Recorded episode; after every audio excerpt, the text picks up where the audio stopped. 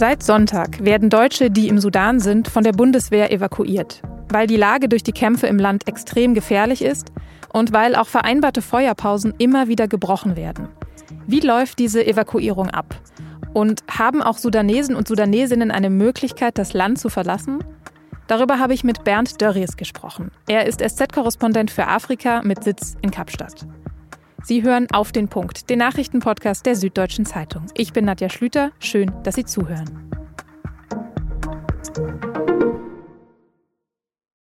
Am Montagmorgen um Viertel nach sechs ist in Berlin eine Militärmaschine der Bundeswehr gelandet.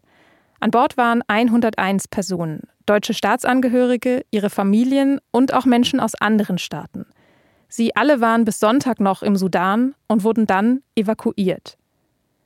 Denn seit zehn Tagen kämpfen im Sudan die regulären Streitkräfte und die paramilitärischen Rapid Support Forces um die Macht. Vor allem die Hauptstadt Khartoum ist umkämpft. Dort wird auch mitten in Wohngebieten geschossen. Hunderte Menschen sind seit dem Beginn der Gefechte schon ums Leben gekommen. Viele Staaten haben deswegen beschlossen, ihre Leute aus dem Land zu holen. Zum Beispiel die USA, Großbritannien, Frankreich, die Niederlande, Japan und die Türkei. Und eben auch Deutschland. Das Auswärtige Amt weiß von mehr als 300 Deutschen, die im Sudan sind. Sie stehen auf einer Krisenliste. Und sie sollen jetzt von der Bundeswehr evakuiert werden oder sind es zum Teil eben schon. Etwa 1000 Soldaten sind an der Evakuierung beteiligt. Ein erster Versuch am Mittwoch musste allerdings abgebrochen werden, weil eine angekündigte Waffenruhe von den Konfliktparteien nicht eingehalten worden war. Und auch der zweite Anlauf am Samstag ist gescheitert. Da hat die sudanesische Armee der Bundeswehr nämlich keine Freigabe für einen Flug erteilt. Aber am Sonntag konnten dann drei deutsche Militärmaschinen auf einem Flugfeld außerhalb von Khartoum landen.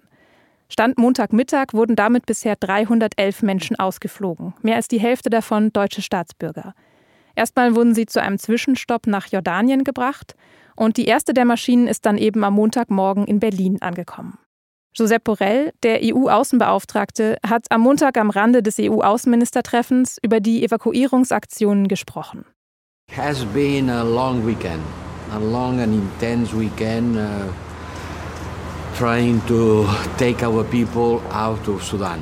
Es sei ein langes und intensives Wochenende gewesen, sagte er, an dem man Menschen aus dem Sudan geholt habe. Mehr als 1000 EU-Bürger seien mittlerweile evakuiert worden.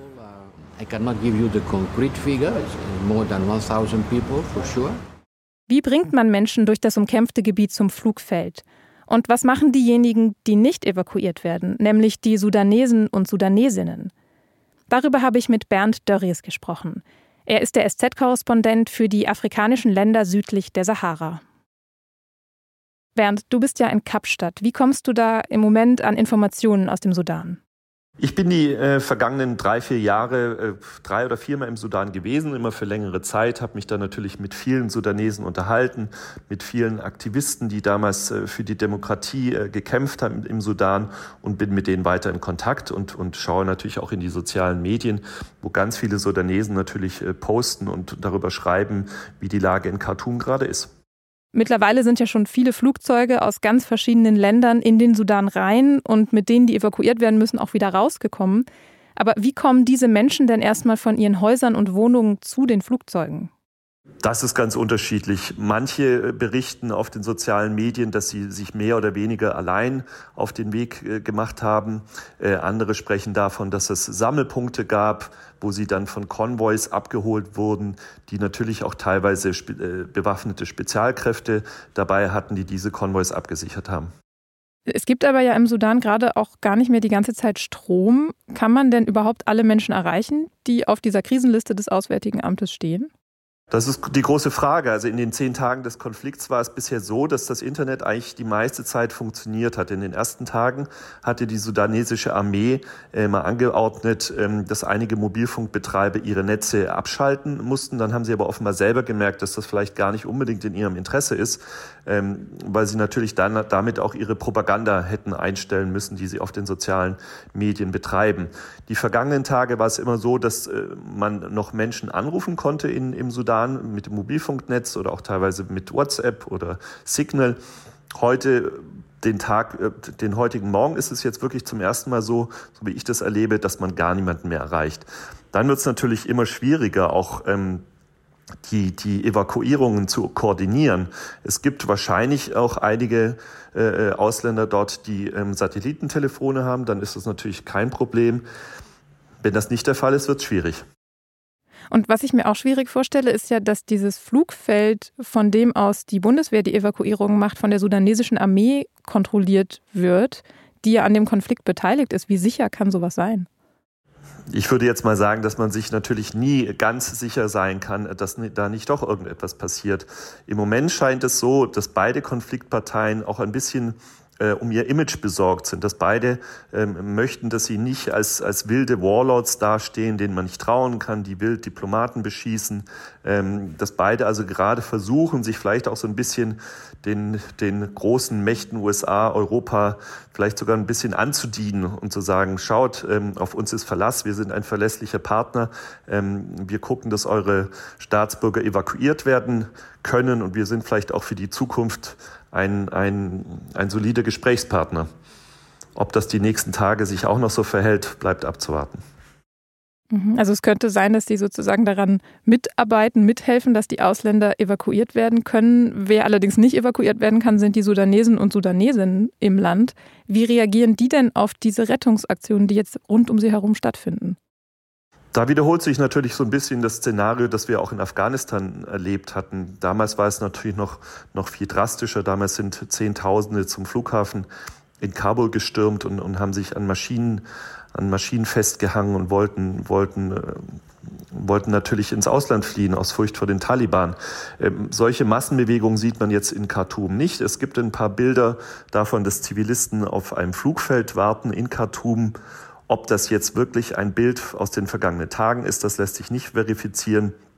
Man kann aber natürlich in den sozialen Medien schon sehen, dass eine gewisse Bitterkeit äh, vorherrscht, dass man, dass man merkt, man ist ein Mensch zweiter Klasse, weil man nicht den richtigen Pass hat.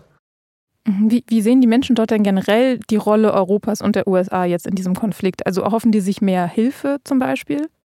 Es gibt natürlich schon eine gewisse Enttäuschung. Die, die sogenannte Revolution im, im, Sudan hat vor ungefähr vier Jahren begonnen. Da sind Millionen junge Menschen auf die Straße gegangen, haben gegen den damaligen Diktator Omar al-Bashir ähm, demonstriert, äh, hatten dann leider das Pech, dass, dass diese Revolution eben nicht, nicht zu dem Ergebnis kam, das sie sich gewünscht haben, sondern dass es vor zwei Jahren einen neuen Militärputsch gab und da muss man sagen, haben Europa und die USA das so ein bisschen mit, mit einem Schulterzucken hingenommen und haben weiter mit den, mit den Generälen äh, verhandelt, die diesen Putsch gemacht haben und haben die quasi als vollwertige Gesprächspartner akzeptiert. Und viele Sudanesen, viele Aktivisten, die damals für die Demokratie gekämpft haben und es auch heute noch tun, hätten sich dann natürlich gewünscht, dass Europa und die USA mehr Druck machen, dass vielleicht Sanktionen verhängt werden, dass man mit den Generälen anders umgeht, dass man die stärker unter Druck setzt. Und wenn wir jetzt nochmal auf die aktuelle Situation schauen, welche Möglichkeiten haben die Menschen vor Ort denn jetzt überhaupt noch, sich zu schützen? Also es scheint jetzt heute so zu sein, dass die Kämpfe nicht, nicht ganz so äh, äh, dramatisch sind in Khartoum, dass vielleicht ein bisschen die Möglichkeit besteht, äh, mal zu schauen, ob in der Nähe äh, ein Laden offen hat, ob es in der Nachbarschaft äh, Essen zu kaufen gibt, ob man sich irgendwo Wasser besorgen kann. Ähm, es sind auch deutlich mehr Menschen auf den Straßen. Und es gibt regelrechte Konvois äh, nach Norden in Richtung Port Sudan, von wo aus man mit einer Fähre nach Ägypten ähm, über das Meer fahren kann. Ähm, also es ist schon deutlich mehr Bewegung und es gibt auch für Sudanesen ähm, deutlich mehr Möglichkeiten, zumindest die Hauptstadt zu verlassen, sich in gesichere Gebiete zu bewegen oder eben gleich nach Ägypten zu fliehen. Mhm, also es gibt Möglichkeiten, aus dem Land zu kommen. Es gibt Möglichkeiten. Es gibt jetzt äh, Busunternehmer, die ähm, ja fast schon reguläre Busfahrten nach Port Sudan und nach Ägypten äh, anbieten. Die Preise haben sich da verdrei- oder vervierfacht in den letzten Tagen. Es gibt natürlich leider, wie immer in solchen Situationen, dann auch äh, Menschen, die davon finanziell profitieren wollen von der Not von anderen. Aber es gibt auch eine große Welle der Solidarität, der Hilfsbereitschaft im Sudan. Es gibt Bilder von Bussen und Konvois und Menschen in Privatwagen, die durch die Wüste in Richtung Port Sudan fahren und am Straßenrand stehen die Bewohner von Dörfern, die ihnen Hibiskussaft schenken, die ihnen kaltes Wasser geben, die ihnen was zu essen geben. Ähm, und ich denke, diese Solidarität überwiegt. Vielen Dank, Bernd, für deine Einblicke. Gerne. Der russische Außenminister Sergei Lavrov ist nach New York gereist. Er will dort persönlich eine Sitzung des UN-Sicherheitsrats leiten. Im April hat Russland nämlich den Vorsitz im Sicherheitsrat inne. Der wechselt monatlich unter den Mitgliedern. Der russische Vorsitz mitten im Krieg Russlands gegen die Ukraine wurde vor allem von Kiew scharf kritisiert. Insgesamt wird befürchtet, Russland könne die Situation ausnutzen, um Desinformation zu verbreiten. Noch nie hat die Welt so viel Geld für Waffen, Kampfeinsätze und Armeeangehörige ausgegeben wie in den vergangenen zwölf Monaten, nämlich 2,24 Billionen Dollar. Das zeigt ein Bericht des Friedensforschungsinstituts SIPRI in Schweden. Die weltweiten Militärausgaben sind demnach dieses Jahr im Vergleich zu 2021 um 3,7 Prozent gestiegen. In ganz Europa sind die Ausgaben seit dem Beginn des Ukraine-Kriegs um 13 Prozent angestiegen. In der Ukraine selbst gab es sogar eine Steigerung um 640 Prozent. Das ist der höchste jemals von SIPRI erfasste Anstieg innerhalb eines Jahres. Am meisten Geld für das Militär geben aber immer noch die USA aus, dicht gefolgt von China und Russland. Deutschland liegt auf Platz 7.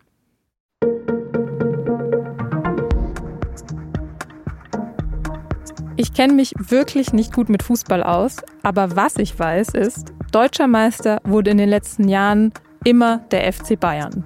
Fast schon langweilig.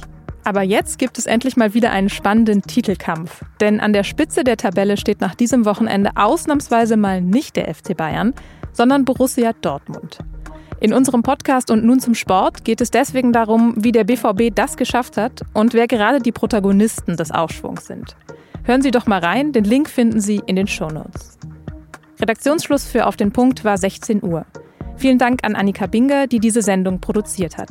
Ihnen vielen Dank fürs Zuhören und bis morgen.